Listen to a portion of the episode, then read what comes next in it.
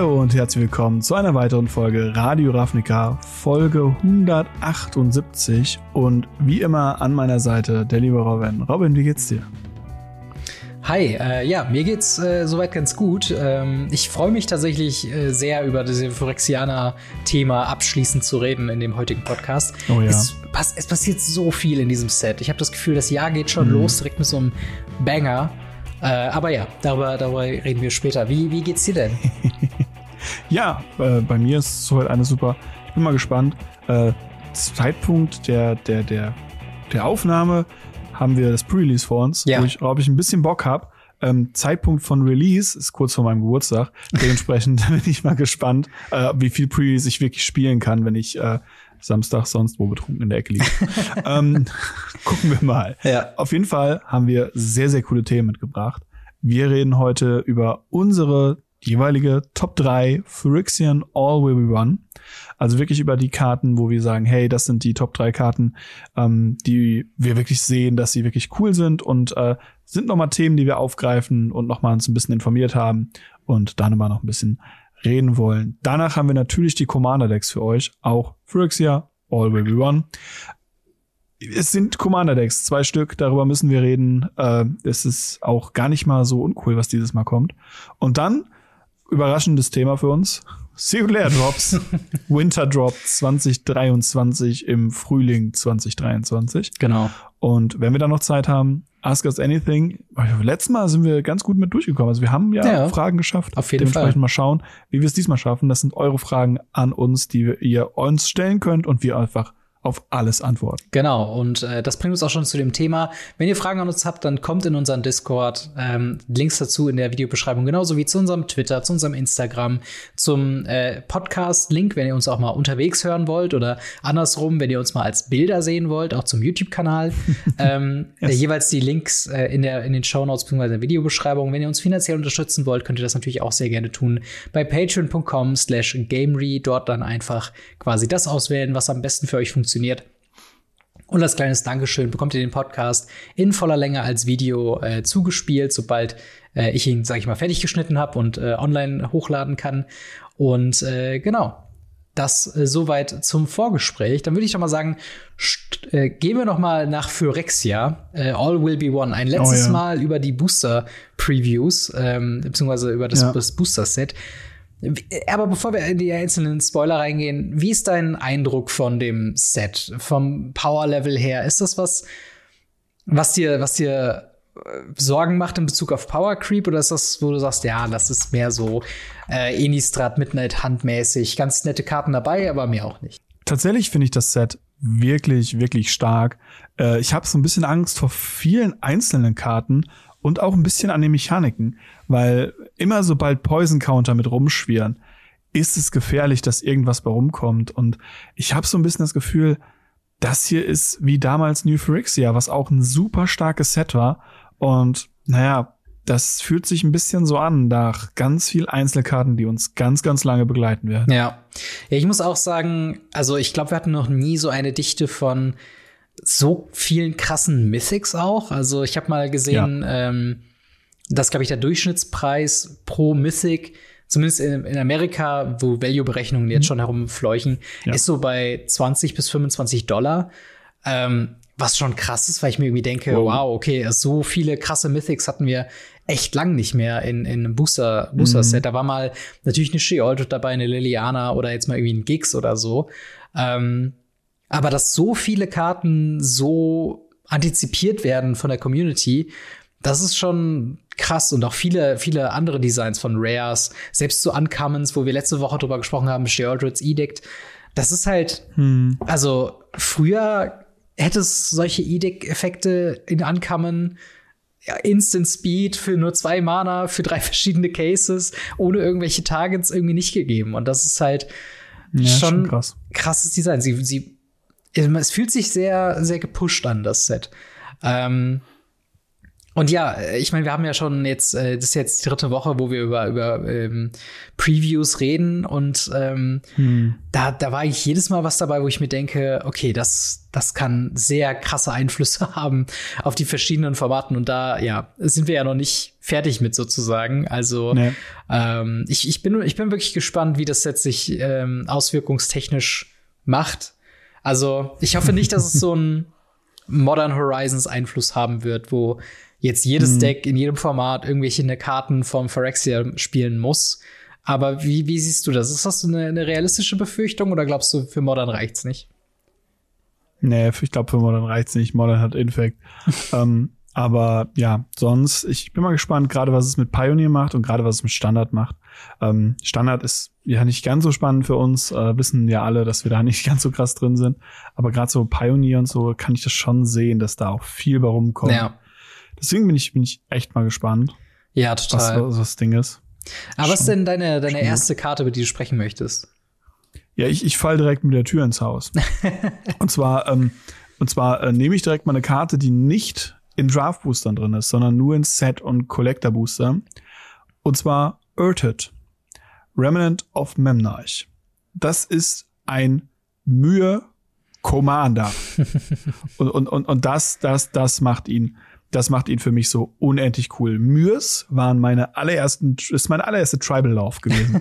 also, wo andere Leute gesagt haben, boah, Bestien oder Walls ja. oder sonst was sind ihre Tribals oder Goblins, stand ich da und sagte, Mühe. Mühe ist der Hammer.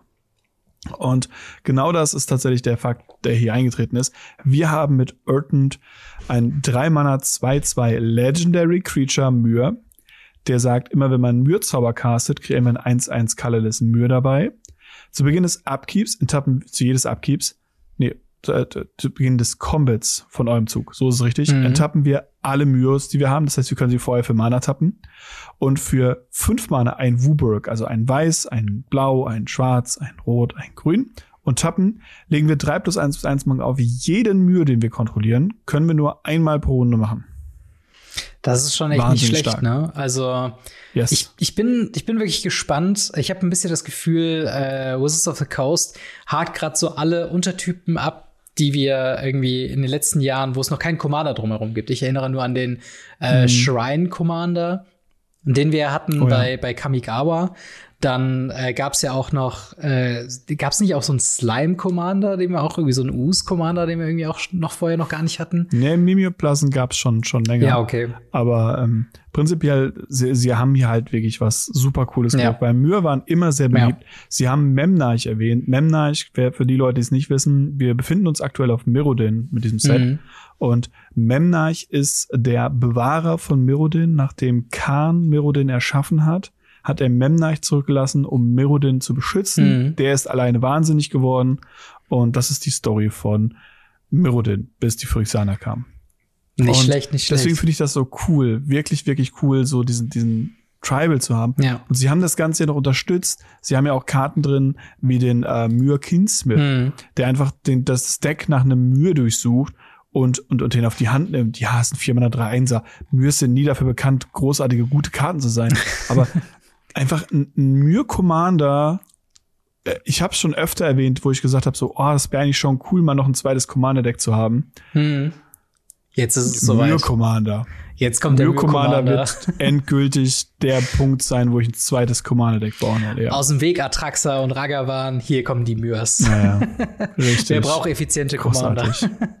Na, aber ich finde ihn, ich find ihn auch weiß, was cool. das denn heißen? Nein, ich finde ihn auch cool, vor allem, weil er halt ein bisschen was macht, ja. was halt einzigartig ist. Ne? Es ist halt nicht nur ein Lord. Ja. Er fetcht nicht nur für Myrs, sondern so, er, er, hat halt diese, diesen Zusatztyp, dass es halt Tokens kreiert, also so wirklich go wide. Ja. Ähm, und halt eben ne, die Farbidentität fünffarbig hat. Das ist immer schön, dass man da halt viel äh, Spielrahmen drumherum hat. Und äh, dementsprechend, ja, ich, ich bin wirklich gespannt, wie er so in Commander ankommt. Mhm. Ähm, und vor gespannt, dass du nochmal ein Commander-Deck baust. Das haben wir auch nicht alle Tage. Yes. nee.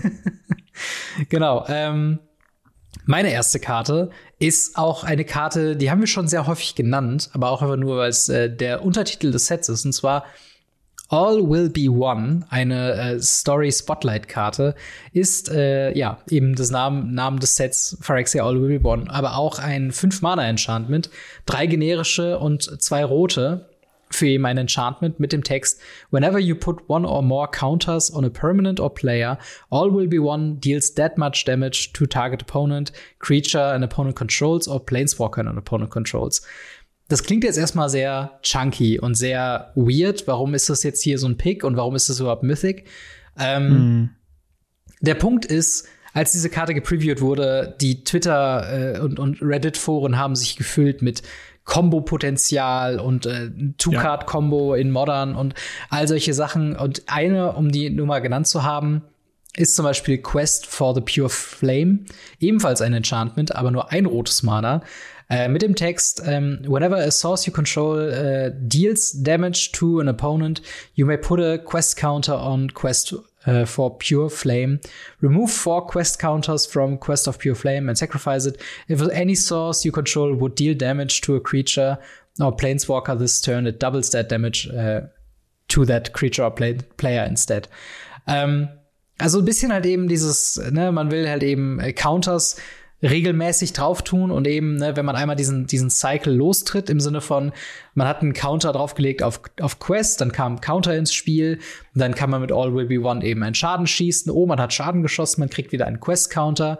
Ähm, wie, wie, wie siehst du diese Kombos? Ist das was, wo du sagst, okay, das könnte modern irgendwie taktieren, da könnten findige äh, Deckbilder was drumherum brauen und das könnte potenziell ein echtes Deck werden? Oder glaubst du, ein 5-Mana-Enchantment, egal wie, wie geil die Combo ist, das hat einfach kein Potenzial in Modern. Also wir hatten Zeiten, wo eine 4-Mana-Enchantment im Modern alles dominiert mhm. hat. Ähm, und 5 Mana sind jetzt auch nicht so viel davon entfernt, vor allem nicht in Rot. Ja. Ähm, kann man schon mit Rot-Grün spielen. Und dann kann man halt wirklich die Verzauberung gut nutzen, um sie in einem Agro-Deck zu benutzen, weil die Verzauberung selber ja auch nicht so unbedingt scheiße ja. ist. Und wenn man da dann halt sagt, hey, man hat dann One-Off oder Two-Off von dieser Enchantment drin, einfach für einen Combo-Finish nochmal oben drauf, mhm. kann man schon sehen tatsächlich. Also schlecht finde ich es jetzt wirklich, wirklich, wirklich nicht. Ja, ich, ich bin halt wirklich gespannt. Also im Endeffekt ist es ja auch dadurch, dass es halt beides Enchantments sind, es ist leicht, ähm, sag ich mal, dagegen zu sideboarden, einfach irgendwie Enchantment Removal rein, soweit man denn hm. die Fähigkeit hat, darauf zuzugreifen. Aber es ist schon sehr interessant, dass halt ähm, also ich glaube, gerade spannender wird's halt in Commander, wo du diesen Effekt mit, immer wenn du einen Schaden schießt, äh, kannst du einen Counter irgendwo drauflegen. Das haben ja teilweise Legendaries. Das haben ja teilweise, kannst du das in deiner Command Zone ja. haben, diesen Effekt. Und All Will Be One dann einfach dein Finisher, wenn der liegt und niemand was dagegen machen kann, ist quasi vorbei. Und ich find's, wie findest du diese, diese, diese Art von Kartendesign? Das ist irgendwie, dass es halt schon irgendwie clunky ist, aber im Endeffekt, wenn das liegt und also wenn, wenn das erfüllt ist, kannst du sofort gewinnen. Und es war jetzt auch keine, keine versteckte Combo oder so. Das haben Leute sofort, als sie die Karte gesehen haben, herausgefunden. Findest du, das ist irgendwie Lazy Card Design oder mhm. findest du, das muss man auch manchmal haben? Äh, ich finde, sowas muss sein. Also gerade so im höheren Mana-Bereich, höherer Mana-Bereich ist für mich alles über vier. Mhm. Ähm, muss ich sagen, ist halt sowas halt immer wieder drin und man muss darauf auch nicht so krass achten, weil ja, bis Runde 5. Ja. Mit einer Ein-Mana-Verzauberung, die halt durch Ending und ähnliches einfach immer stirbt. Hm. Weiß ich nicht. Ähm, Im Commander gibt's genug Zwei-Karten-Kombos. Ähm, wir haben sie ja auch mit, mit äh, Vito zum Beispiel aus dem M21 ja.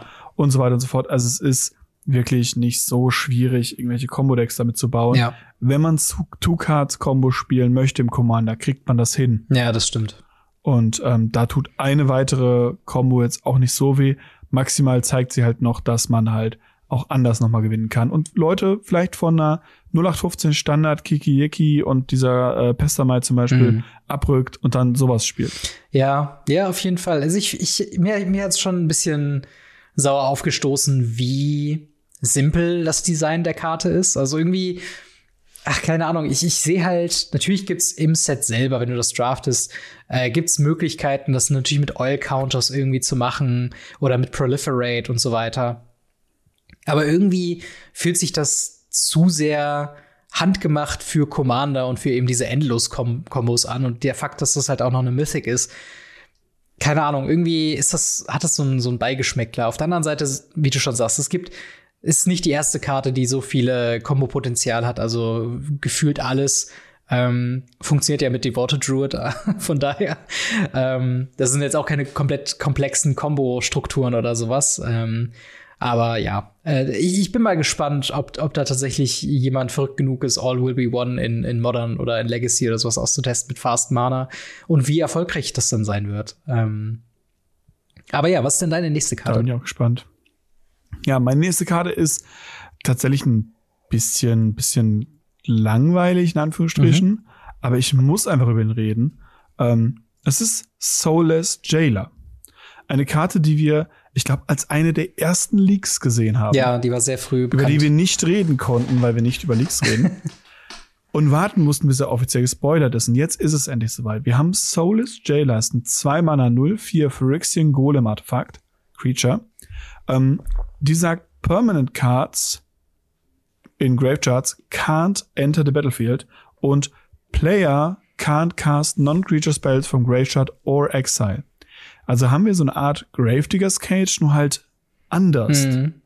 Weil Gravedigger's Cage sagt, man kann auch nicht aus dem Deck casten. Ja. Ganz oft sagen äh, äh, Sachen halt, äh, die halt irgendwie, naja, gemacht werden, also die ähm, gespielt werden, so, ja, du kannst keine Karten aus dem Friedhof casten. Mhm.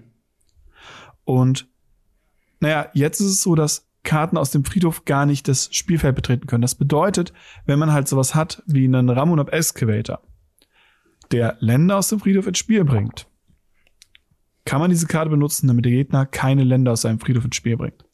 Hm. Ähm, er stoppt Uro, ähm, was eh eine Karte ist, die einfach gebannt gehört. und so viele andere Sachen. Ja. Und das finde ich einfach sehr, sehr cool. Man hat immer noch einen 0-4 Verteidiger. Ja. Und trotzdem kann man den mit so einem Deck spielen, die Green Sunsenit spielen oder ähnliches, weil man kann immer noch selber mit Green Sunsenit Kreaturen aus dem Deck suchen im Vergleich zum Cage. Ja. Das finde ich wirklich, wirklich gut. Also das, das ist wirklich so der, der Vergleich zu Graphic Cage sehr spannend, weil das Wording ganz minimal anders ist. Und eigentlich wirkt es halt mehr wie eine Downside, wie so eine Standardversion von Graphic Cage. Weil es halt nur eine, nur eine Kreatur ist, die halt dann auch von Kreaturen-Removal getroffen werden kann. Auf der anderen Seite hat halt dieses Wording ja. schon so viel, also da wurde schon an mehr gedacht als bei Grafdigger's Cage, zumindest wenn man jetzt ähm, heutige Meta mit dazu nimmt. Weil ich sehe zum Beispiel in Pioneer, äh, eins der Top-Decks ist halt ja Mono Green Devotion mit eben Khan, the Great Creator. Ähm, hm. Das wäre ja eben so eine Möglichkeit, dieses, dieses Wishing von Khan eben auch zu unterbinden, wenn der quasi liegt. Ja. Ähm, das heißt, man, man zwingt das Mono Green Deck mehr nee. zu interagieren. Das, das, das Wishing äh, fungiert ja auf die Hand. Ah, ach so. Okay. Ja, so, so ist nämlich das Wording, ne? Das funktioniert nämlich nicht. Ja. Aber ja, genau. man, ja, dann, dann ist sie tatsächlich weniger ereignisreich, wie ich dachte. Ähm, Was interessant ist mit Cast zum Exile sind so Karten wie Suspend, mhm. die aus dem Exile castet werden. Oder eben ganz, ganz viele von diesen Mono-Red äh, Impulse-Draws, ja, die halt sagen, stimmt. hey, Exile zwei Karten, du darfst sie spielen bis zum nächsten Zug. Ja. Nein, kannst du nicht.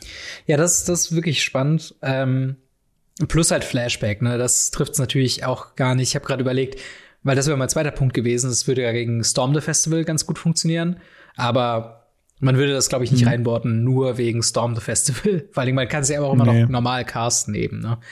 Ähm, aber, aber genau, du hast schon gesagt, gegen die modern ähm, Suspend bzw. Cascade Decks funktioniert ja. das ganz gut. Oh ja. Gegen welche Decks genau. würdest du das noch reinborden? Ähm, tatsächlich sowas wie, natürlich sowas wie Reanimate und ähnliches. Mhm. Ähm, alleine, weil sie halt da halt ganz viel machen. Und wie gesagt, es gibt eben Decks, die darauf versuchen, mit Crucible of Worlds oder ähnliches die ganze Zeit Wastelands und Ursus Sagas zu droppen. Mhm. Die machen das halt nicht mehr. Ähm, also Gravechart-Decks, die da irgendwie interagieren mit. Cardcast vom Exile ist wirklich eher so ein, so ein Nischending für eben diese, diese, diese ähm, Rhino-Decks im Modern mhm. zum Beispiel. Ja. Aber ganz nett, dass man das halt auch mal auf so eine Hate-Karte auch mitdrucken kann. Also ist auf jeden Fall ein spannender Pick. Es wird auf jeden Fall sowas sein, ähm, wo es, glaube ich, nicht schaden würde, davon Playset einfach griffbereit zu haben, falls es halt diese Interaktionen gibt, wo genau das eben hilft. Ne? Mhm. Ähm, Genau. Äh, mein mein genau. nächster Pick ist ähm, Glisser Sunslayer. Eine, äh, ich würde sagen, sehr midrangige Kreatur, die jetzt vielleicht auf den ersten Blick gar nicht so äh, unscheinbar irgendwie äh, aussieht, aber tatsächlich doch einiges dahinter steht. Und zwar ist es ein 3-Mana, ein generisches, ein schwarzes oder ein grünes für ein 3-3 Legendary Creature Phyrexian Zombie 11. Das sind ganz schön viele Wörter in dieser Textzeile. Mit First Strike und Death Touch. Und bevor wir die weitere Karte lesen, das ist relevanter, als mir erst bewusst war. auch eine Karte, die ja, relativ früh gepreviewt wurde, ähm, die ich auch schon mehrmals gelesen habe. Und dann wurde mir erst bewusst, was bedeutet das denn, wenn man in diese Kreatur angreift und quasi mit First Strike und Death Touch, beziehungsweise man, diese Kreatur greift an, wie müsste man die blocken, damit man sie töten kann? Da reichen ja tatsächlich, man muss zwei, drei Dreier-Kreaturen haben, oder? Ähm, tatsächlich muss man vier drei Dreier Kreaturen haben. Oh wow, krass. Weil ähm, Glisser Sunslayer kann Lethal Damage verteilen, bevor sie den nächsten Schadenspunkt verlegen muss. Death Touch heißt, Lethal Damage ist eins. Mhm. Also man kann verteilen, sagen, 1, 1, 1, 1, 1 Damage. Das kann man auch nicht, wenn es Lethal ist. Also man kann generell Damage, wenn man zum Beispiel eine 3-3-Kreatur hat und es greifen, blocken 3-3-3er, kann man sagen, jeder von euch kriegt einen Damage. Das macht im normalen Spiel halt niemand, mhm. weil es dämlich ist. Ähm, außer man möchte danach ein Pyroclasm spielen. Hierbei ist es so, dass eben dieses First Strike Damage dafür sorgt, dass man eben mit 1-1-1, also alle drei einen Damage macht, die direkt rausfliegen. Ja. Und mit First Strike direkt tot sind, bevor es in die normale Combat Step geht, beziehungsweise nicht Combat Step, sondern halt in die Damage Step, wo die normalen nicht First Strike Kreaturen zuhauen. Ja die sind dann nicht mehr da. Ja. Dasselbe hatten wir mit äh, Glisser the Traitor, also die, die Vorversion mhm. praktisch von, von ihr aus äh, New Phyrexia, glaube ich sogar. Mhm. Und ähm, die hatte auch schon First Track Death Touch, auch 3-3. Und genau das war damals wirklich, wirklich relevant ja. in ganz, ganz vielen Decks. Sonst hat die Karte teilweise keinen Effekt gehabt. und das ist halt das Ding, hier fängt sie erst damit an. Denn darüber hinaus hat sie nämlich noch, whenever this creature deals combat damage to a player, choose one. Äh, drei Modi. Die erste Modi ist You draw a card and you lose one life. Die zweite Modi ist Destroy Target Enchantment. Und dritte Modi ist Remove up to three counters from Target Permanent. Das ist quasi Card Draw, Enchantment Hate und im erweiterten Sinne, wenn man glücklich ist, auch Planeswalker äh, Removal in einer Karte, die super schwierig zu blocken ist, äh, die nicht mal eine Downside hat. Das ist eine 3 Mana 3-3. Das ist so Standardrate, würde man sagen. Oder hat man vor fünf Jahren gesagt. Mittlerweile muss da schon ein bisschen was mehr mitkommen. Aber super schwierig zu blocken. Klar, man kann immer so ein 1-1er vorwerfen, aber das verliert man ja auch im, im, im Long Run. Und man muss halt nicht mal den Planeswalker angreifen. Wenn da irgendwie so ein Teferi drauf ist, der nur zwei Counter drauf hat, kann man eben den dritten Modi nehmen, den Teferi mit vom Board nehmen. Äh, Enchantments finde ich halt ziemlich krass, weil meine Idee für diese Karte ist tatsächlich, dass das einer der Three Drops wird, wo man aus Raktos Midrange und Pioneer Junt Midrange macht. Weil ich sehe schon den Mehrwert darüber hinaus, eben zu sagen, das Grün eben zu splashen, um sie mit reinzunehmen, weil Enchantment Removal in der Zeit von Fable of the Mirror Breaker, Wedding Announcement und, und anderem, hier Fire, Fires of Invention und so, ähm, dass es eben schon sehr relevant sein kann, das eben dabei zu haben. Und ich finde es halt, selbst wenn man keine Targets dafür hat, man kann Planeswalker gegen Control weg ausnehmen, man kann halt eben noch Karten ziehen, wenn sonst nichts gibt. Ich finde die Karte ziemlich krass in der, in der Midrange-Shell. Also wenn sie liegen bleibt, natürlich. Ähm, ja, finde ich super interessant, dass du hingehst und das halt ähm, als, als Removal benutzt mit den Countern. Mein erster Gedanke war eben genau sowas wie Fable of the Mirror Breaker. Ja oder Ursas Saga oder so einfach zu resetten. Das stimmt, das geht natürlich auch, ja. Das ist auch ein und, guter und Punkt. sowas war dann direkt bei mir drin, dass man direkt sagt, ich nehme die Marken runter. Ich meine, niemand möchte die, ja. die zehn Marken von Marit Lage runterschmelzen, aber ähm, auch das ginge damit theoretisch. Ja. Stimmt, man kann halt wirklich seine, seine Sagen zurücksetzen, so. Ich bin gerade ja. überlegen, bei Wedding Announcement, da kommt ja auch ein Counter drauf, aber da macht es halt nicht so viel Sinn, weil unter Umständen nee. willst du den ja auch flippen, aber ja, das hat halt so viel mehr Utility, als es auf den ersten Anschein irgendwie hat. Und ich glaube, das ist so die ultimative Midrange-Karte, die man da haben will. Und ich meine, im Endeffekt, hätte die Karte jetzt noch irgendeine Form von Graveyard Hate, dann würde ich sagen, okay, das ist halt einfach der gepower-creepte Graveyard Trespasser an dieser Stelle. Ja. Ähm, aber ja, also Glisser, Glisser Sunslayer finde ich extrem krass. Ähm, ich bin mal gespannt, wie, wie man sie irgendwie spielt. Aber du hast noch eine Karte. Ähm, Was, was hast du denn yes. da? Yes, yes, yes, yes, yes. Bisschen aufgehoben, weil es mal wieder gecheatet ist. äh, und zwar Distorted Curiosity. Distorted Curiosity ist ein Drei-Mana-Spell Sorcery, mhm. ähm, der sagt Draw two Cards. Das haben wir öfter, das ist nichts Besonderes. Aber dieser Spell kostet zwei Mana weniger, wenn der Gegner corrupted ist. Das bedeutet, wenn er drei oder mehr Poison Counter hat. Ja. Und dieses Corrupted finde ich so strong. Ich meine, abgesehen davon, dass man das Top deckt für ein blaues Mana zwei Karten zieht, was ich auch sehr strong finde im Mid Midrange, mhm. mit, mit, beziehungsweise mit Game. Ja. Und naja, dann kommt dazu, dass dieses Corrupted ja auf einigen Karten draufsteht. Ja. Es gibt, es gibt ja wirklich einige Karten, auch ob es Kontern ist, ob es Damage ist oder oder oder. Und dieses Corrupted finde ich so interessant. Absolut. Was mich wirklich wundert, und das ist das, weshalb ich das hier anbringen möchte. Es gibt immer noch keine Karte, außer eine einzige, äh, aus, aus irgendwie einer urig alten Set. Mhm. Blutegel heißt die Karte. Ähm, und Khans Ulti, der das komplette Spiel resettet. Irgendwie eine Möglichkeit, diese, diese Marken von einem runterzubekommen. Ja. Ja, das ist halt wirklich echt Und das Punkt, ne? hätte ich noch interessant gefunden. Ja. Äh, lustigerweise funktioniert Glistener Sun Elf funktioniert auch nicht, weil man selbst kein Permanent ist, richtig? Genau. Ah, das wäre natürlich, das wäre natürlich ziemlich krass. Aber was du sagst, ähm, ich, ich finde diese Karte ist halt auch so nicht nur für Corrupted, sondern für diese ganze Archetyp der, der Toxic und, und Poison-Counter-Strategien in Pioneer und, ähm, und Standard sehr, ähm, sehr maßgebend, weil ich sehe persönlich Poison nicht als Wincon für ein aggressives Infect-Style-Deck, sondern vielmehr für so ein richtig tricky Poison-Control-Deck fast schon. Weil es gibt auch so Karten wie mm. Infectious Inquiry, drei Mana äh, Common mit Sorcery mit einem Text You draw two cards, you lose two life, uh, each opponent gets a Poison Counter. So, ist jetzt nicht besonders krass so und Sorcery Speed gibt's den Effekt auf jeden Fall noch mal in, in besser, sag ich jetzt mal. Aber es gibt halt Effekte, wo du nicht mal mit einer Kreatur connecten musst, um Poison Counter zu verteilen. Ja. Und das finde ich halt so ja. unfassbar stark. Das dann kombiniert äh, eben mit Distorted Cur Curiosity, die dann damit quasi aus einem 3-Mana Divination eben ein Mana Draw two Cards machen, ist halt auch krass. Ähm, das kannst du halt daran spielen, äh, hast also Benefits noch auf den Weg, bis dein Gegner an Poison Countern gestorben ist. Und du hast dann halt noch so Sachen wie ähm, äh, eben hatte ich auch noch was. Von wegen äh, Kreaturen, du kannst da Kreatur minus äh, eins minus eins geben und äh, jeder Gegner bekommt noch mal irgendwie äh, einen Poison-Counter oder so.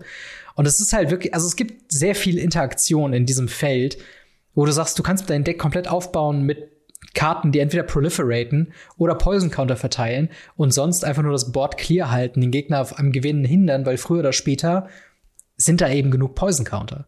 Und das finde ich halt sehr, sehr spannend, diese Interaktion mit Corrupted, Poison Counter, Proliferate. Ja. Also, das ist wirklich, ich finde, das haben sie fast schon zu gut hinbekommen, oder? ja, es macht einen noch wirklich Angst. Ja. Also gerade diese, diese, diese Mischung daraus mit, auch mit, mit Toxic. Ich habe aktuell so ein bisschen Angst, weil es echt auf vielen unterschiedlichen Karten drauf steht, die teilweise sehr aggressiv sind, sehr, sehr defensiv sind, ähm, sehr midrangy sind, dass es wirklich mit Toxic um sich geschmissen wird und trotzdem jeder an Damage stirbt. Und, und da ja. bin ich halt wirklich gespannt drauf. Ja, absolut. Also ich bin, bin wirklich gespannt, ob man zumindest im Standard so ein Deck halt brauen könnte, so ein Poison Counter Control Deck einfach. Und sonst halt proliferaten bis zum geht nicht mehr. Du könntest ja auch Planeswalker noch mit reinnehmen und dann vom Proliferaten sogar noch profitieren in gewisser Weise. Ja. Aber das ist schon sehr, sehr spannend. Schon gut, ja. Vielleicht auch eine Karte, die da reinpassen könnte, wo ich so ein bisschen das Gefühl habe, dass die doch woanders reingeht. Äh, aber worum auch schon viel, viel herumgebraut wird im Internet, ist Venerated Rot Priest. Ein mhm. Ein-Mana 1-2 Creature Phyrexian Druid mit Toxic 1, das heißt, eben Schaden, der gedealt wird, ähm, hat zudem noch den Effekt, dass ein Poison Counter verteilt wird. Aber auch noch den Text, whenever a creature you control becomes the target of a spell, target opponent gets a poison counter. Und oh, yeah. da wurde schon so viel drumherum gebraut mit Storm-Style-Decks, die dann versuchen, irgendwie auf 10 zu kommen und dann mit diesem zwei Mana Target Creature Can't Block ähm, und Storm eben auf den Venerated äh, Rod Priest targeten und dann mhm. durch den Storm Count eben immer wieder einen Opponenten, äh, also der einzige Gegner quasi Poison Counter kriegt und wird so aus dem Game gepoisoned. Andere sagen, mhm. man kann es einfach in Infect spielen, als äh, zum einen Creature Removal Schutz, dass trotzdem äh, Poison Counter verteilt wird und auf der anderen Seite ja. halt eben äh, auch zur Not halt draufhauen kann. Wie, wie, wie siehst du den Venerated Rot Priest? Ist das eine legitime Karte und, und wie stark würdest du sie einschätzen? Äh, ich finde ihn sehr legitim und ich finde ihn sehr, sehr stark. Er zeigt mir, warum Green Sun Sunset der Modern gebannt ist. Ähm, mhm. Weil das ist einfach viel zu strong den in einem Deck mit Summit Glitzer 11 ähm, und, und dem anderen äh, äh, unblockbaren Dude ja. und, und gib ihm, was ist, und dann so ein paar Pump-Spells, viel zu broken. Vor allem ist es ja nicht mal, wenn er, sondern wenn irgendeine ja. Kreatur target wird. Und das muss ich sagen, oh Junge, das wird spaßig. Ja. Ähm, vor allem, weil es halt wirklich in, in diese Richtung mit reingehen kann, dass man sagen kann, hey, ähm, ich greife dich mit einer 4-4er oder mit einer 1-1er an, mhm. äh, gib dem plus, plus 4 plus 4, dann hast du 5 Poison Counter. Ja, okay, nochmal, du bist tot. Ja. Okay, schlecht. Und ähm, das macht halt ganz viel wett, was, was sonst immer das Problem war, wenn man dann plus 3 plus 3 und äh, Doppelschlag oder plus 3 plus 3 und Angriff verdoppeln gibt, ist man eigentlich nur bei 8. Ja. Hierbei ist man dann halt einfach bei 10. Ja. Und wenn er auch nicht als, als 4-Off in den Decks drin sein wird, aber so als 2-Off oder 3-Off, ähm, vielleicht sogar ein bisschen in einer leicht langsameren Version. Ja. Super, super stark. Und dass er 1-2 ist, macht er für mich noch so viel interessanter, weil, wer es nicht weiß, die meisten Infect-Kreaturen wurden gereworked, mhm. äh, dass überall Phyrexian draufsteht. Auf allen Phyrexianern. Ja. Und damit sind halt die drei großen Glitzerelf, der, ähm, Gott, wie heißt der, der, der, der, der, der Inkmotten Nexus mhm. und der, zweimal eine 1-1er unblockbare Infektor. Der blaue meinst du? Äh, der äh, Blighted Agent. Ja. Ähm, die sind einfach alle dann mit einem Plague Engineer einfach weg. Eher nicht. Ja. Ihn kann man trotzdem zuhauen. Ihm, ihm kann man trotzdem pumpen und so weiter und so fort. Das ist wirklich strong. Ja, absolut. Vor allen Dingen, es gibt ja darüber hinaus sogar noch ähm, eine Karte, die haben wir gar nicht aufgeschrieben, aber das, das passt halt auch in diese Kosmos von wegen, wie stark ist äh, Phyrexia All Will Be One. Äh, The Seed mhm. Core, mhm. ein Land 4, äh, was für ein farbloses tappt oder halt eben für ein Mana of any color, äh, aber man kann das nur für Phyrexian Creature Spells nutzen. Oh ja. Und da hast du auch wieder Corrupted drauf. Das heißt, man kann darüber hinaus den nochmal tappen und eine 1-1-Kreaturen bekommt plus 2 plus 1 bis zum Ende des Zuges. Activate only if an opponent has 3 or more Poison Counters. Also das ist nochmal quasi ein Pump-Spell auf einer Mana, äh, auf, einem, auf, einem, auf einer, Ma in der Mana-Base. Wo es glaube, es gab sogar schon wie heißt der denn nochmal? Haven Pedal oder so? Irgend so ein Pendlehaven. Pendlehaven, genau. Was einen ähnlichen Effekt hat. Und das ist ja eigentlich handgemacht für das Infect-Deck, oder? Ja, tatsächlich. Also, das finde ich sehr, sehr interessant, gerade wenn man ja auch beide spielen kann. Ja. Ähm, und, und das einfach super, super, super schön ist. Ähm, natürlich, Pendlehaven hat den Vorteil, dass er grünes Mana hm, macht. Ja. Ähm, für die Pump-Spells. Aber prinzipiell finde ich das wirklich, wirklich cool, da halt mehrere Optionen zu haben. Ja. Und ich glaube tatsächlich, dass das noch mal so ein bisschen, bisschen Schub in diese Richtung geben könnte. Mindestens beim Standard werden wir auf jeden Fall Poison Counter sehen. Ja, definitiv. In anderen Editionen glaube ich es tatsächlich auch. Also gerade diese, auch diese weiße Schiene mit den ganzen Mites und ja. so weiter ist so strong. Ähm, dementsprechend, ich bin, ich bin wirklich, wirklich. Ich gespannt. bin auch wirklich gespannt. Ich habe so, ich hoffe nicht, dass wir jetzt den, den Poison Counter Sommer haben werden, wo wir alle Corrupted ah. Spells irgendwie bannen müssen in allen Formaten. Phyrexian Aber mal gucken, mal gucken, wie es läuft. Aber ja, das, das war jetzt unsere Top 3. Äh, ich ich sehe nur gerade, einfach nur, wenn ich durchscrolle, ähm, sowas wie Thrun, Breaker of Silence. So eine ja. krasse grüne, grüne Beta-Kreatur, auch für halt eben grüne Midrange-Decks. Ein weiterer Grund, warum ich sagen würde, vielleicht macht Jund Midrange mehr Sinn. In ähnlichem Deck, wir haben schon über ihn gesprochen, aber ich finde ihn tatsächlich mittlerweile besser, je länger ich äh, auf ihn schaue. Und zwar äh, Taiwa Jubilant Brawler Mhm. Eben eine Karte, die sehr gut funktioniert mit dem äh, vorhin erwähnten äh, Devoted Druid, aber auch einfach als Value-Karte ja. unfassbar krass. Also deine Mana-Elfen, ja. sie tappen direkt für Mana, wenn du den halt draußen hast. Das kann schon extrem krass sein. Was ich auch sehr cool finde, ist der Jawbone Duelist. Ja. Zwar Mana 1-1, Double Strike, Toxic 1, Toxic und Double das Strike. Das ist krass, ja. Wie, wie krass, ja, einfach. Das wird zwar Mana 1-1 Double Striker. Ja und Phyrexian, es ist wirklich cool. Also es, ich weiß, was du meinst. Es sind so viele Karten, über die wir noch reden Ey, können. Auf jeden oder Fall. die wir angeteased haben und ähnliches. Deswegen, das Set selber ja. ist wirklich, wirklich cool. Und ähm, deswegen hoffe ich auch, dass das ein paar Leute gestern oder heute beim Pre-Release waren oder vorgestern, mhm. je nachdem, wann ihr, wann ihr das hört, und uns so ein bisschen auch schreiben könnt, so, wie habt ihr das Set wahrgenommen? Ja, Sind definitiv. wir da völlig am Holzweg? Das fände ich mal interessant. So, wir hypen das total Ja. hoch und am Ende sagen die, okay, es ist alles nur Müll, was Das, da drin das ist. ist halt genau der Ähm, Punkt so. Ne? Man, man kann es halt, also ich kann auch gar nicht abschätzen, ob diese Poison Counter Geschichte so stark ist, dass sie so viel Play sieht, Doch, wie ich, doch, wie ich doch. denke. Also es kann auch sein, dass es komplett an uns vorbeigeht und es so ein bisschen wie, wie Color Dash äh, Energy einfach nur in so einem Standard bleibt und da halt broken ist, aber halt Pioneer und Modern äh, eher gar nicht erreicht. Aber keine Ahnung, wenn ich mir auch so ein, so ein ähm, wie heißt er denn hier, der Venser angucke, zwei Mana äh, in Demir-Farben, der halt eben auch Proliferated, Lifelink Toxic hat. Und immer wenn du proliferatest, äh, macht er einen von drei Effekten, wobei einer ist halt, dass du einen 3-3 Golem machst. Und das ist, das klingt Mhm. alles so stark, dass ich, das ist, kann wirklich in alle Richtungen gehen mit dem Set. Also, ähm, es kann sein, dass wir in, in äh, drei, vier Folgen oder so sagen, oh mein Gott, bitte hört auf mit Phyrexia-Karten, aber kann halt auch eben sein, dass sich das halt gar nicht so, so krass dann am Ende äh, gibt. Deswegen auf jeden Fall eure Meinung und wie der Pre-Release war, auf jeden Fall in die Kommentare oder ins Discord. Und natürlich nicht zu vergessen, es gibt ja auch noch die, die Fastlands in dem Set. Äh, wir haben ja. Ja. auch gelernt, dass halt der Rare Land Cycle so elementar ist für, für den Value des Sets. Ähm, und, und ja, also schaut euch gerne auch noch mal die, die Videos von den Vorwochen an. Da sind auch alles Karten drin, wo wir sagen, das ist schon krass. Also ähm, ja, sehr, sehr spannendes Set. Ich bin sehr, sehr gespannt, wie die, äh, auf, äh, die Auswirkungen auf die verschiedenen Formate sein werden. Ähm, Ich auch, absolut. aber wir machen mal weiter äh, mit den äh, Phyrexia All Will Be One Commander Decks. Wir haben vor einiger Zeit die Decklisten bekommen und wir haben zwei äh, Sets bzw. zwei Themen. Einmal Rebellion Rising, ein äh, Token Boros Deck. Und das andere ist Sultai Phyrexianer, richtig? Nee, Absan Phyrexianer. Absan, Absan, Poison und äh, Boros, Token, Agro, irgendwas dazwischen. Genau. Ähm, wie, wie ist denn dein, dein grundsätzlicher Eindruck von den, von den Decks? Wir haben ja jetzt natürlich ein sehr starkes, sehr starke Vergleichsmittel gehabt mit zum einen die Warhammer 40k Decks, aber auch die Old Border ähm, Brothers War Decks. Kommen die da Mhm. leistungsmäßig ran äh, mit, den, mit den Reprints und den neuen Karten, die da drin sind? Oder glaubst du, da fehlt ein bisschen was? Sie machen prinzipiell erstmal nichts verkehrt. Das ist schon Mhm. mal viel wert. Ähm, die Decks selber haben sehr viel coole Reprints drin. Das eine hat einen richtig krassen Reprint drin. Ähm, es gibt einige neue Karten, es gibt einige alte Karten. Prinzipiell sind das zwei sehr, sehr, sehr stabile Precons. Ja. die leicht abzugraden sind. Das ist genau der Punkt. Also beide haben einen Weg, den sie gehen.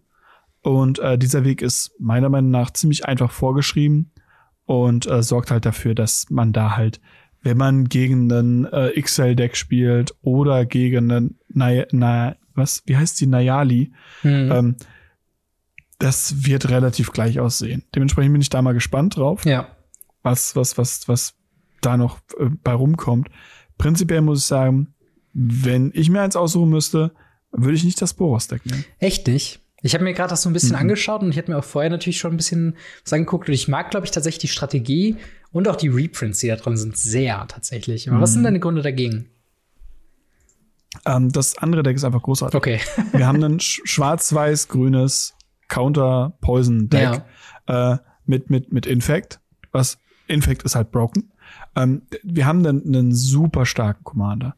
Der Commander mit, mit XL Sky auf Atraxa, 4 Mana, 2-5, Fliegend, Wachsamkeit, Toxic 2, einfach schon stark. Und Corrupted zu Beginn des Endsteps von jedem Gegner, der drei oder mehr Poison Counter hat, extrem wir die oberste Karte von ihrer Bibliothek, nicht von unserer, von deren ihrer. Und wir können die Karte angucken, solange sie im Exile re remained. Und wir können sie casten. Hm, krass. Und wir können Mana Bibliothek Farbe daraus benutzen.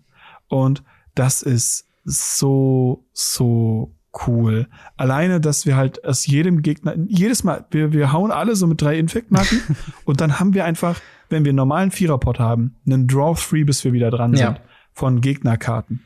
Das ist so, so stark. Ich meine, es ist, es ist Play, das heißt, wir können sogar Länder und so weiter spielen. Und da sind einfach Karten drin, die, die, die, die, boah, ich habe zum Beispiel Blackmure das ist Mühe. Mühe muss großartig sein.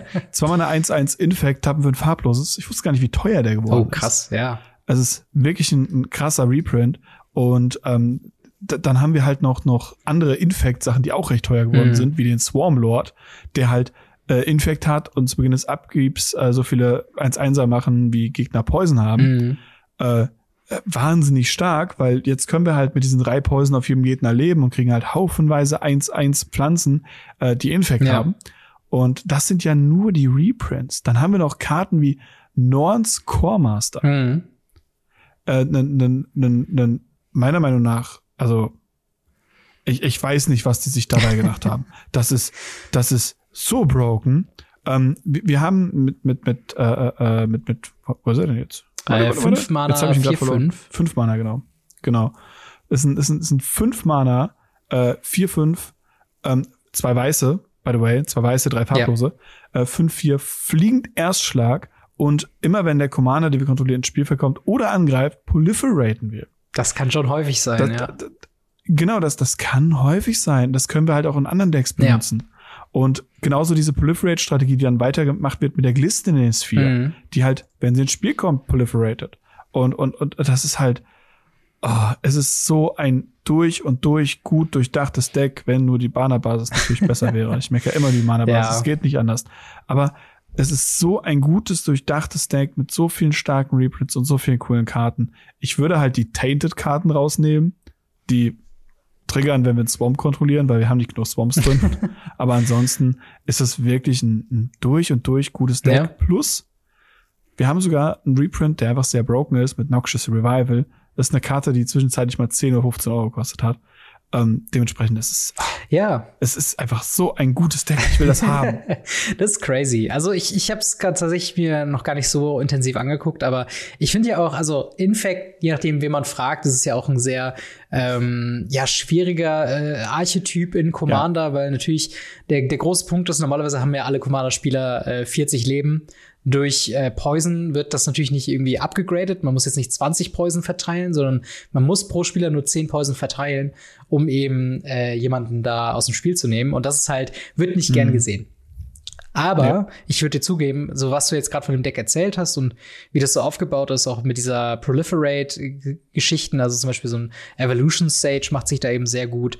Ähm, die neuen Karten, also Norns Core Master und auch der, der Commander selbst, die wirken schon sehr, sehr potent und, und sehr stark. Also ist schon, ähm, es wirkt auf jeden Fall nach einem sehr, sehr interessanten Deck, wenn man in diese Richtung denn gehen will. Und das ist halt dann, glaube ich, der, der Punkt. Wenn es zu effizient ist, ist ja auch immer die Gefahr, wenn so, so ein Deck zu effizient ist, mhm. selbst wenn es zu günstig ist, wie, wie ein Precon, kann es halt auch ganz schnell nach hinten irgendwie äh, losgehen und man irgendwie, ja, man, man hat dann vielleicht auch mal ist, ist vielleicht dann nicht der, der beliebteste Mensch am Tisch, wenn man da Commander spielt.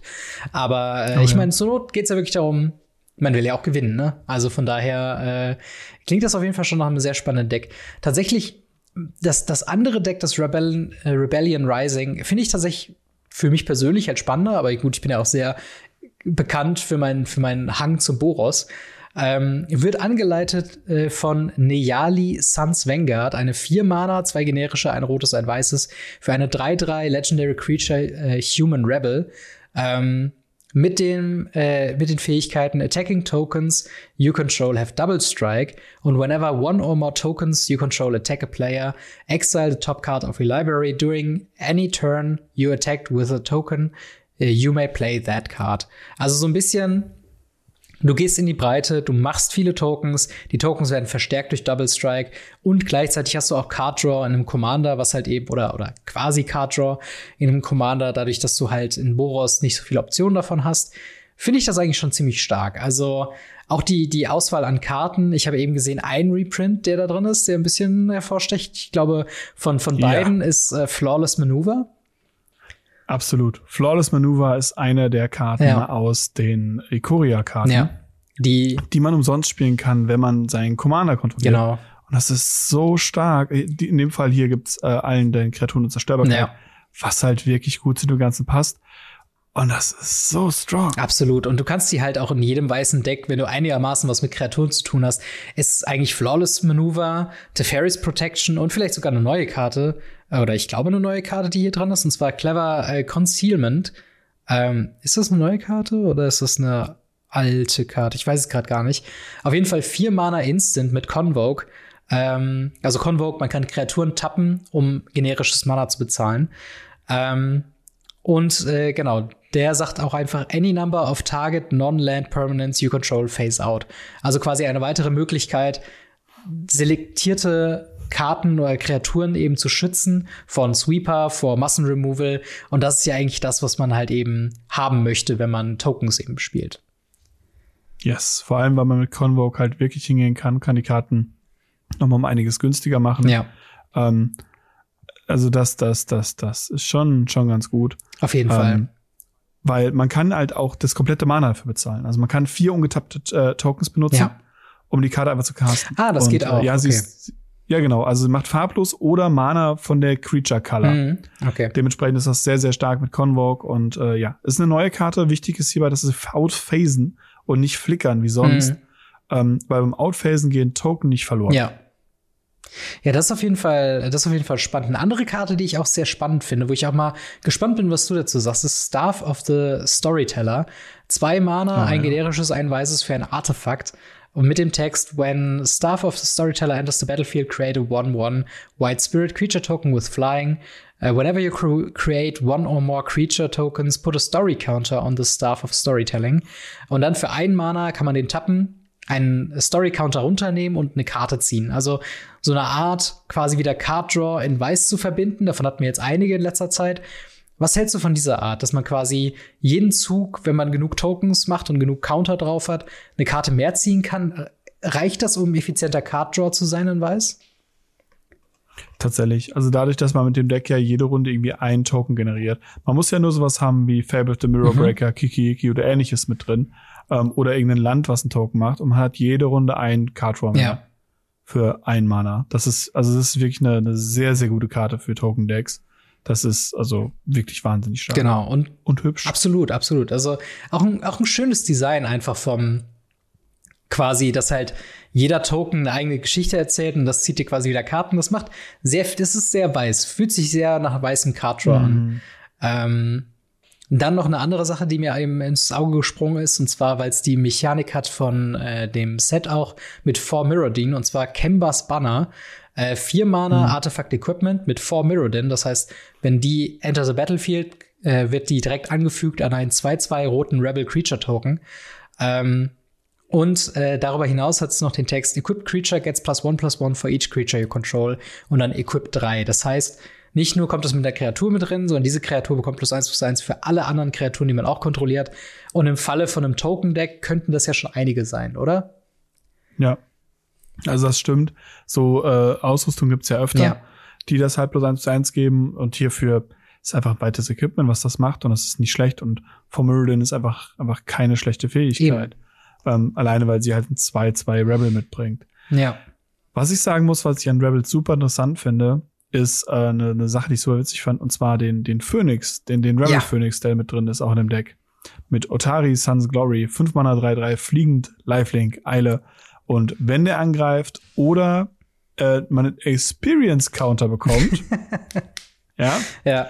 Äh, kreieren wir einen 2-2 Rebel, ähm, der getappt und angreifend für, äh, ins Spiel kommt für jeden Experience Counter, den wir mhm. haben. Und für vier Mana können wir den, können wir einen ungetappten Rebel tappen und können den aus dem Friedhof wieder ins Spiel bringen. Wie zum Teufel soll man einen Experience Counter bekommen?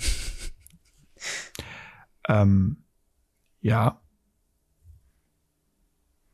Man, es, man, es, gibt, es gibt ein paar, paar Kreaturen, die das machen, aus ganz alten Zeiten. Ach so, okay. Ich dachte, das wäre auch in, in das Deck äh, quasi eingebaut. Weil ich sehe jetzt gerade keine Kreatur, die irgendwie Experience Counter macht oder übersehe ich da irgendwas? Ich auch nicht. Ich habe tatsächlich auch keine gefunden. äh, aber das finde ich halt das Lustige daran. Das ist schon Weil diese, diese Experience Counter sind halt wirklich, wirklich cool. Ja. Und ähm, ich muss mal halt, äh, sie sind, glaube ich, aus oh, Commander irgendwas alt. Ja. Alt. Ah, das, das ist und, witzig. das, ähm, das schlägt so ein bisschen die gleiche ja. Kerbe wie dein äh, Myr Commander aus den, aus den äh, Set-Boostern.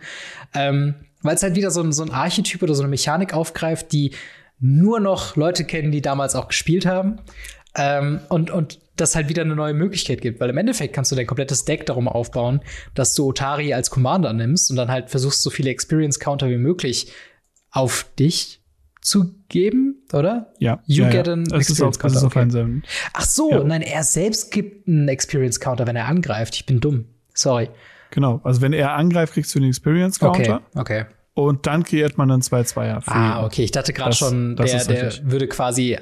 Ja, nee, never mind. Ich habe irgendwie Nee, das gar also, nicht gelesen, dass genau. er selber Counter erzeugt. So. Genau. Also er, er gehört äh, äh, äh, tatsächlich da, da dran. Ähm, es gibt auch noch aus äh, Baldur's Gate eine, eine, eine Karte, die das macht. Und zwar äh, äh, Mintara oder so heißt die. Das ist so ein Elf Cleric, der macht es auch noch mal. Mhm. Und ansonsten haben wir halt diese, diese Commander 15, glaube ich. Oder Commander 20, 20. Das ist, glaube ich, auch noch mal Experience Counter. Das ist ganz, ganz weird. Experience Counter sind wirklich, wirklich weird. Das, Aber es da bietet so sich cool. doch wieder eine Scry äh, Search irgendwie an mit Experience Counter Ja, im, im. Oracle-Text. Ja. Ähm, ja, aber w- wie würdest du denn die, die Decks abschließend bewerten? Ist das was, wo du sagen würdest, das empfiehlst du jedem, der Commander interessiert ist, oder nur, wenn man an einem Archetypen Interesse hat oder für Beginner oder wie würdest du das sehen? Also prinzipiell würde ich das, das Rot-Weiße ist so ein klassisches Agro-Token-Deck, was man für Beginner nehmen kann, was dann ein paar Trigger hat, äh, wo man ein paar große Kreaturen mit hat und schwingend den Gegner umbringen kann. Das ist ganz nett. Man hat noch eine Karte, die man äh, wahrscheinlich entweder verkaufen kann, um das halbe Set zu bezahlen. äh, oder man behält sie, weil es eine gute Karte ist, man sonst nicht drankommt, weil 20 Euro halt echt viel Ja. ist. Ähm, das Infect-Deck, äh, beziehungsweise das Corrupting Influence, ähm, es ist schwierig. Man muss, glaube ich, sehr politisch spielen können. Man darf äh, nicht übertreiben mit Infect, ähm, um halt da nicht wirklich von allen Leuten gehasst zu werden. Und ich glaube tatsächlich, wenn man da nicht der Mensch für ist, dann wird man ganz schnell keinen Spaß mehr an diesem Deck haben. Ja. Und ähm, deswegen, wenn man nicht unbedingt wirklich, wirklich, wirklich, wirklich Poison Counter spielen möchte und das wirklich, wirklich, wirklich vor seiner Playgroup äh, äh, rechtfertigen Ja. kann, dann lieber das Rot-Weiß. Ja, ich würde auch sagen, ich glaube, die sind beide sehr solide Picks, ähm, die sehr Ja. gute Karten, äh, sehr gute Kartenauswahl hat. Also gerade das Raktos-Deck überscheint da, glaube ich, das, das Infect-Deck ein bisschen mit halt diesen krassen Reprints. Aber ja, ähm, ja es, sind, es sind halt einfach sehr solide Decks, die sich halt, die, ich glaube, die sind nicht ganz auf dem Power-Level von Warhammer-Decks. Ähm, also Nee. da vielleicht dann doch, wenn man noch plant, da eins zu kaufen bald von, dann äh, vielleicht dann das Geld eher da rein investieren, wenn man es noch nicht hat. Aber sonst, äh, wenn man neu anfängt und halt eben erstmal eine, eine Grundlage braucht für sein Token-Deck oder für sein Infect-Deck, sind die, glaube ich, beide sehr, sehr solide. Also, ähm, Ja. aber in dem Sinne, ja, wie seht ihr das? Äh, wie findet ihr die beiden Decks? Äh, habt ihr für einen von den beiden ein, äh, ein, eine, äh, wie sagt man, eine größere Liebe? Ähm, Sweet Spot. ein, ein Sweet Spot dafür, dann schreibt uns sehr gerne in die Kommentare oder ins Discord. Das würde uns sehr, sehr freuen, von euch dazu lesen. Wir ziehen mal weiter zur, Se- äh, zur Secret Lair Drop äh, Winter Super Drop 2023. Wir haben jetzt fast Februar, beziehungsweise zum Zeitpunkt, wo es Ja. herauskommt, haben wir schon Februar. Jetzt ist doch die ideale Zeit, so richtig in Winterstimmung zu kommen mit einer Winter Super Drop. Ähm, wir haben ja, noch hat's nicht geschneit. noch hat's noch nicht geschneit, das stimmt. Wir haben äh, sieben Secret Lair Drops, wenn ich das hier richtig zähle. Ähm, Ich würde sagen, lass uns doch einfach nur über unsere Highlights reden. Ähm, wie immer bei den Secret Lair Drops, wir versuchen es so ein bisschen so anzupassen, dass wir jetzt nicht nur über, also alles erstmal auflisten, was drin ist. Wir haben es euch in der Videobeschreibung oder den Show Notes verlinkt. Äh, da findet ihr die Seite zum Secret Lair Store äh, selbst und könnt euch die Karten dann nochmal selbst angucken und schauen, ob das was für euch dabei ist.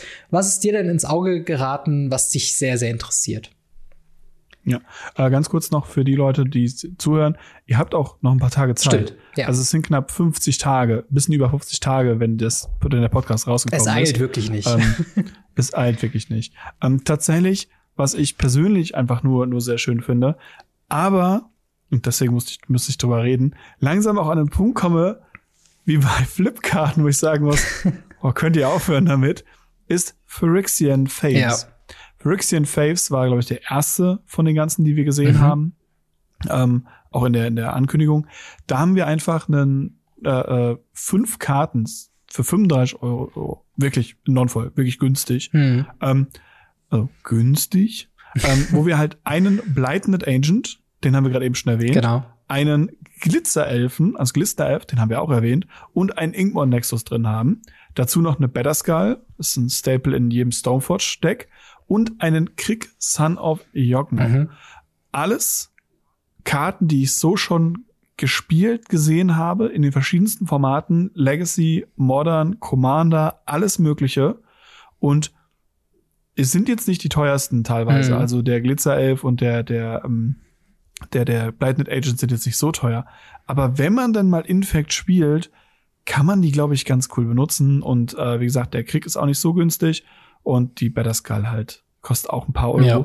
Und dementsprechend ist das eigentlich ein ganz gutes Teil. Aber in dem ganzen Set haben wir Phyrexian-Sprache. Wir hatten im letzten Set schon einiges mit Phyrexian-Sprache. In diesem Set Ja. sind unendlich viele Sachen mit Phyrexian-Sprache. Es, es ist mittlerweile an einem Punkt, wo ich sage, es reicht. Ja. Bitte, übertreibt nicht schon Ja, wieder. total. Also ich muss auch sagen, ähm, ich, ich finde Phyrexian Language Karten sind so als Sammler gut, ganz nett. Die Idee, dass Ja. sich das jetzt jemand viermal bestellt, um sich ein Infect Deck auszublingen oder was auch immer, ist halt finanziell gesehen, glaube ich, ein sinnvoller, weil man kann die Cricks, Ja. wenn man sie nicht braucht, verkaufen so. Äh, Better Skull, wenn man da auch nur zwei von spielt oder so, wenn man sie sich sowieso raussucht, eine. ähm, kann die halt auch weg. Ähm, aber ja, äh, die, die Idee, dass da halt jemand nur Phyrexianisch-Sprache spielt, boah, hätte ich da keinen Bock, dann nochmal nachzulesen, was die Karte genau macht. Also Mhm. bei Glistener Elf und, und Blighted Angel, äh, Agent geht's ja noch, aber bei Crick, ich weiß noch, dass er schwarze äh, Mana-Symbole zu Phyrexian schwarze Mana-Symbole macht. Better Skull macht, glaube ich, einen Germ-Token. Äh, ja, nee. Also, ist mir auch ein bisschen viel, muss ich ganz ehrlich sagen. Ja. Ich mag es schon nicht, wenn es Sheoldred phyrexianisch ist. Ja, oder auch der, der, der, Vorinclex oder Ja. so. Ja, das sind coole Sammlerobjekte. Und Secret Layer sind ja auch so ein Stück weit Sammlerobjekte. Ja. Aber dieses Secret Layer richtet sich ganz eindeutig an Legacy und Modern Spieler. Ähm, weil bis auf den Krieg sind da nur Karten drin, die da auch gespielt werden. Und das muss ich sagen, wow, also ich war ja eigentlich ganz froh, nicht in dem Fokus von dem Secret Layer zu sein. ja, ich, ich bin mal, ich bin mal gespannt. Äh, Tatsächlich eine, eine Secret Lair, die mir, die mir vom Style her sehr gut gefällt. Und ich bin gespannt, was du dazu sagst, ist City Styles. Ähm, wir haben fünf Karten für 35 Euro in Non-Foil. Äh, und zwar eine Borderless, also alle sind Borderless, muss man dazu sagen. Wir haben äh, Sakashima the Imposter, Massacre Girl, Azusa Lost But Seeking, Tesla, äh, Taser Karlov und äh, Paradise Mantle. Alle in so einem, ja, also ich würde schon sagen, so ein bisschen Kamigawa Neon Dynasty Anime Art. Also Ja. nicht jetzt klassisch Uwu Anime, sondern schon so ein bisschen mehr so in diesem Cyberpunk-Universum. Was, was hast du Ja. zum Artstil und wie findest du die Secret Lair Drop? Ich finde die Secret Layer Drop wahnsinnig Ja. geil. Ähm, sie sehen richtig gut aus. Sakashima the Imposter sieht einfach wahnsinnig gut aus. Das ist mein absolutes Favorite Artwork. Ja. Ähm, es ist auch eine ziemlich nicht so günstige Karte tatsächlich. Mhm. Äh, Massacre Girl ist auch beliebt. Ist jetzt nicht die teuerste Karte, aber es ist beliebt. Azusa war mal sehr teuer. Aktuell geht's. Taser, einer meiner absoluten Lieblingscommander Mhm. von damals, die ich gespielt habe. Sie und, und äh, ich glaube, Deepest Hour. Alle Kreaturen sind schwarz. Infinite Combo, wahnsinnig stark. Und Paradise Mantel, ein wunderschönes Artwork und echt übertrieben teuer. Ja. Also ich habe es jetzt in Hammer Time, äh, hatte ich gesehen, habe ich zum Glück nur einen rumfliegen gehabt. aber er kostet halt irgendwie 5, 6 Krass. Euro. Und jetzt mit so einem Artwork noch dabei und dann noch mal Sakashima plus Azusa. Ja. Taser ist halt ein geiler Commander und Massacre Girl kann man nicht so viel verkehrt machen. Muss ich sagen, das ist für mich das Beste Mhm. Der Secret Layers. Ja, das würde ich auch sehen. Ich habe auch schon, äh, weil bei mir in der Magic-Gruppe wurde rumgefragt, ob jemand äh, Versandkosten sparen will. Und, und da meinte, wurde auch schon gesagt, ja, City äh, Skypes, das ist schon das, das Beste. Oder City Styles ist schon das Beste, was man irgendwie da haben Mhm. kann. Also es klingt schon nach einem sehr, sehr, äh, sehr, sehr starken äh, Drop. Ähm, Ja. Ich würde, glaube ich, noch ganz kurz erwähnen, dass in The 90s Binder Experience eine Secret Lair Version von der Karte drin ist, wo ich niemals gedacht habe, dass davon jemals ein Reprint kommt. Und zwar Crested Sunmare. Also generell der Stil von The 90s Binder Experience ist so ein bisschen bunte 90er Jahre Kinderserien, ja. so ein bisschen, Ja. ähm, wie heißen nochmal diese, diese äh, Friendship Bears? Ähm, irgendwie die die Glücksbärchis. Glücksbärchis, genau, so ein bisschen in dem Stil, Stile kann man sich vorstellen. Sehr cute Artworks, wenn einem der Stil steht. Äh, für mich halt rausgestanden ist der Crescent Sunmare. Ich habe schon häufig davon erzählt, Crescent Sunmare war mein erster Fehlkauf und mein allererster Kauf auf Card Market. Es ist eine Karte, die ich für so broken gehalten habe, dass ich dachte, warum hat nicht jedes Deck vier Kopien davon immer? Ähm, ist, glaube ich, vom Value Ja, also her. dein Secret Lair, oder? Ja, eigentlich müsste ich mir die dann bestellen, ja. Das wäre auch ein Fehlkauf. Weil ich glaube, der Value ist da halt nicht so drin, Ja. oder? Nee, absolut nicht. Äh, sie hätten äh, Almus Collector rauslassen können und hätten da äh, das, das, das Blink Kitty oder wie es heißt, Displacer-Kitten. ähm, reinnehmen können. Ja. Displacer-Kitten, dann wäre das ein gutes Set gewesen. Aber Exotic Oshard hat gefühlt jedes Deck drin. Sunmare ist halt Fehlkauf. Äh, Gorklow, Terror. Terror ist halt ein, mittelmäßig cooler Bär. Mhm. Und äh, Rin and Zeri ist halt eine der beliebtesten Commander mit Dogs and Cats. Mhm. Aber ich muss einfach sagen, das sind halt einfach nicht genug Verkaufsargumente Ja. als das Artwork. Ich glaube, die haben sich einfach gedacht, okay, das Artwork reicht, damit wir es verkaufen. Ich bin gespannt, ob sie es damit recht behalten oder nicht. Das ist schon, äh, für mich reicht es einfach, Ja. einfach nicht. Wenigstens sind sie zusammenhängend. Also Ja. wenn ich mir zum Beispiel Draw Your Hand angucke, ähm, da muss ich glaube ich, also das ist, da ist eine Eldrazi Conscription drin, die kostet Geld. Divining Silence, gute Karte. Counterbalance, sehr gute Karte. Und Bruna, Light of Alabaster. Mittelmäßig schlechter Engel. Ja. Mir geht's nicht mal um die Karten. Die Artworks daraus sind unterirdisch. Ja, also das ist halt so ein Ding, ne? Also Artworks sind ja immer so ein bisschen im Auge des Betrachters so. Aber Ja. äh, wollen wir wirklich Karten haben, die so ein bisschen, die so schwierig zu lesen sind wie Counterbalance, wo halt irgendwie die Marder kosten, also ich sag mal, rein vom Stil her sieht es schon cool aus, ne? Wenn das einfach so ein Poster ist, unabhängig davon, dass diese Karte jetzt irgendwie Funktion haben muss, sieht es schon cool aus. Auch Bruna, ich gucke Ja. drauf und das ist halt schon, wo ich denke, flashy.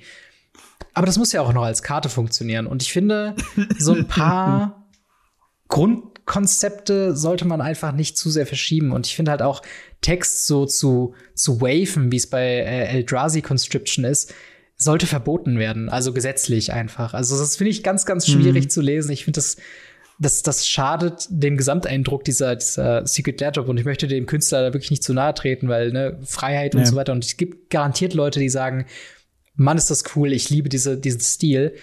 Aber für mich ist das ähnlich wie diese, äh, äh, diese, diese Schokoflakes-Karten letztens mit dem Ja. Ulamog. Wo ich denke, das geht mir ein bisschen zu weit. Ich mag nicht, dass der Rules-Text so unpraktisch auf der Rückseite ist. Das ist einfach, da geht halt Style Nee. over Substance und das ist, kann man natürlich sagen, das Ja. Ding bei Secret Lair, aber hier nervt's mich. Ja, kann ich verstehen. Ach ja. Kann ich wirklich verstehen. Ansonsten haben wir halt noch drei weitere Secret Layers. Das ist einmal Ja. Snakes. Das sind einfach bildlich nicht zusammenpassende Snakes, von denen, glaube ich, nur eine einzige wirklich Play sieht. Und das ist die Icefang Kotel und die Stone Cold Serpent. Lotus Cobra ist ganz nett in manchen Commander-Decks. Zishiro, der Anointed, spielt niemand. Hexdrinker spielt, glaube ich, auch niemand mehr. Mhm. Ähm, ist ganz, ganz nett, glaube ich.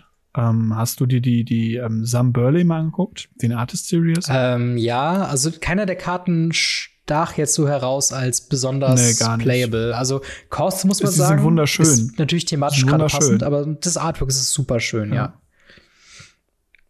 Aber auch da wirklich coole Artworks, auch äh, Master of the Wild Hunt, super schöne Artworks. Kratos, Ty Tyrant of Junt, Braid of Fire, wirklich schöne Artworks. Leider von den Karten her meiner Meinung nach nicht so Ja. krass.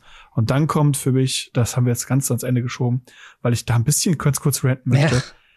die Step and Completed Foil Phyrexian Version von Phyrexian Unlife, Phyrexian Crusader, Plague Engineer, Etari the Corrupted und Glisser the Traitor. Was zur Hölle haben die sich dabei Ja, die sind gedacht? wirklich Next das Level ist so hässlich, ne? mies. Die sind auch noch, also der, der Black Engineer, den finde ich noch tatsächlich noch ganz hübsch. Ähm, und die, die, die, die Styles sind vielleicht ganz cool, aber dieses, diese Phyrexian Oil Foil, Step and Completed Foil, wie sie es nennen, finde ich ja eh nicht so der Ja. Hammer.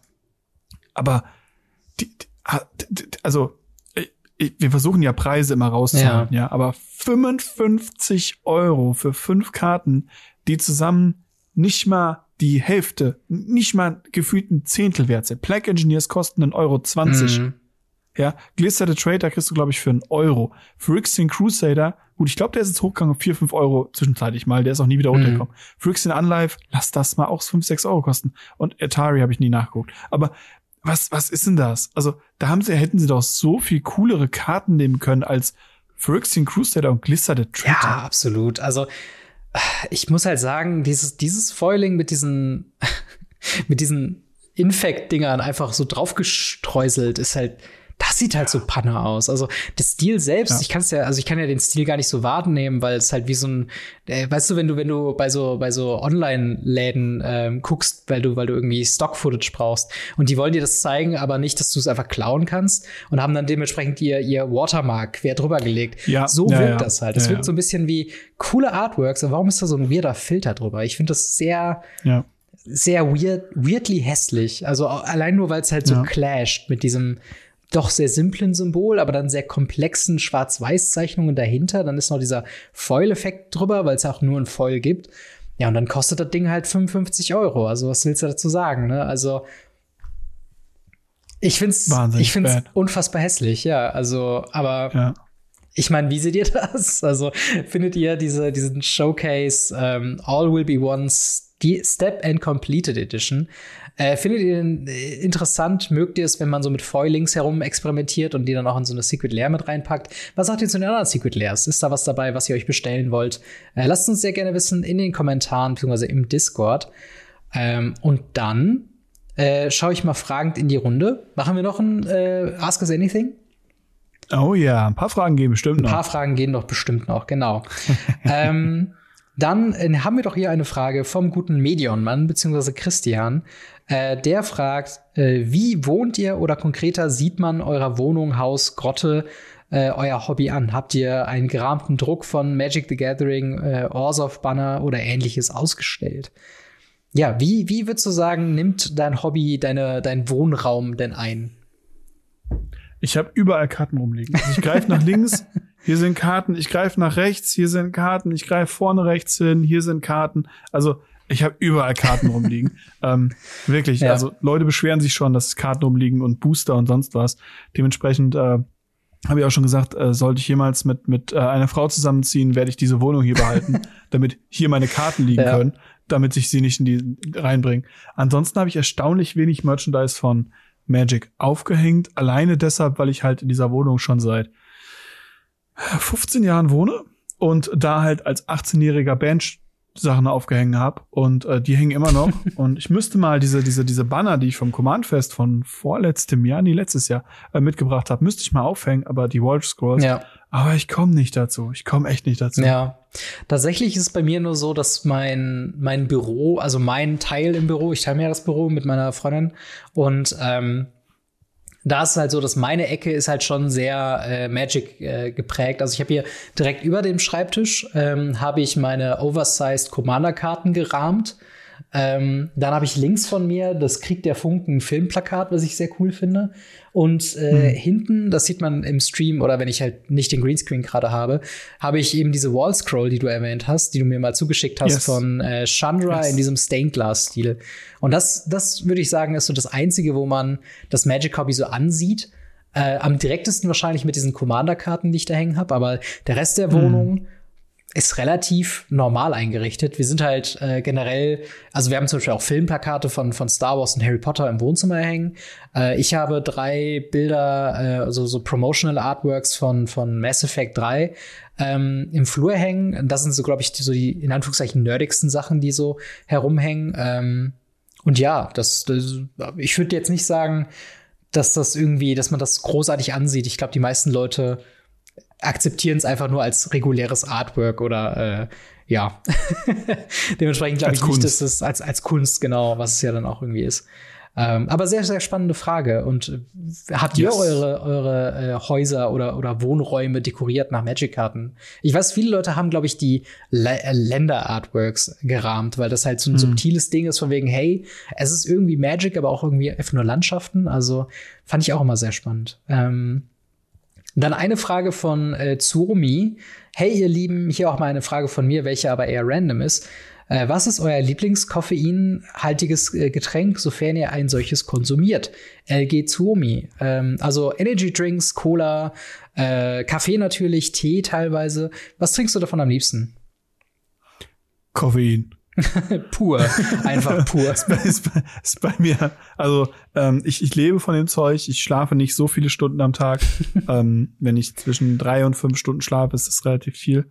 Und ähm, ich, ich lebe von diesem Zeug, muss ich leider einfach zugeben. Mhm.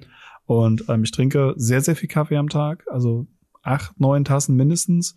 Ähm, Energy Drinks äh, gibt's Monster zum Beispiel, äh, gerade den äh, Okoloko heißt der, glaube ich. Hm. Der Mango Juice. Den mag ich extrem. Ähm, Kaffee ist äh, tatsächlich Berserker-Kaffee. Hm.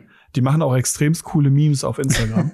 ähm, Shoutout geht raus, sponsoren mich. ähm, nein, äh, ansonsten äh, fast alles, wo Koffein drin ist, tatsächlich. Äh, es ist leider Gottes macht das nicht nach. Das ist nicht gesund. Das ist auch nicht ja. gut. Ähm, aber ja, ich bin, ich bin, was das angeht, ziemlicher Koffein-Junkie. Ja, ich, ich bei mir, ich hab's, ich hatte eine Zeit lang, wo ich sehr viel Energy getrunken habe, auch sehr viel Kaffee getrunken habe. Äh, das habe ich mittlerweile ein bisschen zurückgeschraubt. Meistens ist es nicht mehr als mhm. zwei Kaffee am Tag. Äh, und vielleicht hier und da mal so eine Mio Mio Limonade, wo die halt ja, die mhm. haben ja quasi so Fanta oder, oder Sprite, nur halt mit Koffein drin. Und natürlich halt dann die mhm. Mate, ne? Also das ist halt auch was, was ich sehr gerne trinke. Ist halt irgendwie erfrischend und gleichzeitig wirst du wach, aber es ist nicht so, es schmeckt nicht so chemisch wie so ein Energy Drink, von dem ich relativ weg bin ja. in letzter Zeit. Also ähm, das sind so die Antwort dazu. Ich habe noch einen Nachtrag, der technisch gesehen kein Ask Us Anything ist, sondern mehr eine Beantwortung einer Frage von mir war aus dem letzten Podcast, auf die ich ganz kurz auch noch eingehen möchte, bevor wir den Podcast beschließen. Und zwar, ich habe in der letzten Folge gesagt, dass äh, mir so ein bisschen eine Bierdeckelbeschreibung fehlt von ähm, was auf den letzten Planes so passiert ist. Und äh, da hat mir privat äh, auf Discord Diafox geschrieben. Und kurz zusammengefasst, ähm, dass quasi, äh, ich glaube, es ist auf ähm, ich weiß leider nicht über die, die Planes, aber wir haben auf jeden Fall die Zusammenfassung ganz kurz. Tesseret hilft den Präatoren auf anderen Planes zu kommen, mit der Planar Bridge als Gegenleistung soll er besseren Stahl für seinen Körper bekommen. Dann äh, Warrenclex hm. ist auf Kaltheim, um quasi einen Setzling vom Weltenbaum zu bekommen. Das ist auch sehr spannend. Jin Katexian ist auf Kamigawa, um herauszufinden, wie man Planeswalker completet und hat es ja dann auch offensichtlich geschafft mit Tamio. Dann Urabrasks of Capenna, um Halo zu erforschen. Wir erinnern uns, das ist dieses Kristall-Mana erweiternde drogenähnliche Substanz, die aber laut Wizards of the Coast natürlich keine Drogen sind. Ähm, hm. Äh, genau. Außerdem ist er von Alice Norn geflüchtet. Halo macht leicht Resistenz gegen Phyresis. Okay. Ähm, hm, dann krass. Shealdred äh, wurde quasi nach Dominaria geschickt als Strafe von Norn. Ähm, hm. Und in All Will Be One züchtet Norn einen korrumpierten Weltenbaum, der eine Verbindung zum ganzen Multiversum machen soll. Invasion äh, Urabrask hilft den Rebellen und Shealdred ist auch gegen Norn. Das ist natürlich spannend. Also war es ja. dir bewusst, dass Urabrask und ähm, Shealdred gegen Alice Norn arbeiten? Ja, also dass, dass Leute gegeneinander arbeiten, war mir bekannt. Hm. Ähm, also gerade die, die Phyrexianer, die Prätoren. Ja. Ähm, weil es immer die, die, die höchsten Wesen sind, die sich halt da dann drum prügeln. Ähm, Gibt es halt noch so, so andere Mitspieler wie Yokmorph oder ähnliche. Mhm. Ähm, aber dass die damals schon nicht so ganz freundlich waren, hat man damals auch schon in der ersten Story mitbekommen, ähm, wo sie gelandet sind, sozusagen als die ersten Prätoren, ja. wo sie halt auch kleine Machtkämpfchen hatten. Deswegen hat auch jeder von denen ihre eigenen Gebiete, ihre eigenen Stärken und wollen ihre eigenen Ziele hm. haben. Ähm, das war schon so ein bisschen bekannt. Fand ich aber sehr, sehr interessant, darüber einmal ja, absolut. Und ich weiß auch, äh, Ridiculous Fox hat es auch kommentiert in äh, unter dem betreffenden Video auf YouTube. Äh, auch vielen Dank dafür. Ich habe hier doch eine Folgefrage yes. und zwar, was passiert denn in Brothers War? Weil ich weiß, dass Teferi in die Vergangenheit gegangen ist, um irgendwas über Phyrexia zu lernen. Ob es jetzt nur ist, wie damals das mit Phyrexia angefangen hat oder so. Das, also. Das müsste er eigentlich wissen. Das müsste er eigentlich wissen, das müsste er erlebt haben. genau. Aber das ist genau die ja. Frage. Wie weit äh, kommt das, wenn, wenn, wenn ihr das wisst? Kann, könnt ihr uns das mal beantworten? Das wäre super. Dann wäre unsere Frage an euch, wie das funktioniert. Auch Genau. mal andersrum. Wir spielen uns jetzt einfach jeden, äh, jeden äh, Ask Us Anything den Ball hin und her und äh, Ja, für, versuchen für irgendwie den- herauszufinden, was in der Story von Magic passiert. Vielen, vielen Dank für eure Nachricht diesbezüglich und natürlich auch Yes. vielen, vielen Dank an äh, alle Fragensteller. Wenn ihr selbst eine Frage habt, Yes. kommt in den Discord, in den Ask Us Anything Chat und haut eure Frage rein. Gerne einzeln, gerne auch mehrere Fragen, aber bitte in einzelnen Kategorien. Und äh, dann bleibt uns eigentlich auch nur noch zu sagen, vielen, vielen Dank an unsere Patreon Gold Unterstützer. Namentlich dazu erwähnen Oh, yes. Jan-Erik G., Jan W., General Götterspeise, Farir, EasyReader24, Kobi Power und Buster Madison. Vielen, vielen Dank für euren monatlichen Support. Vielen Dank an alle Supporter, die uns auf allen Plattformen unterstützen, sei es mit einem Kommentar oder einem Abo, was ihr auf jeden Fall da lassen sollt. Und natürlich auch vielen, vielen Dank an dich, Marc, dass du auch diese Woche wieder dabei warst. Immer wieder gerne. Und dann hören wir bzw. sehen uns nächste Woche wieder zu einer weiteren Folge Radio Ravnica. Haut rein, bis dann. Ciao. ciao, ciao.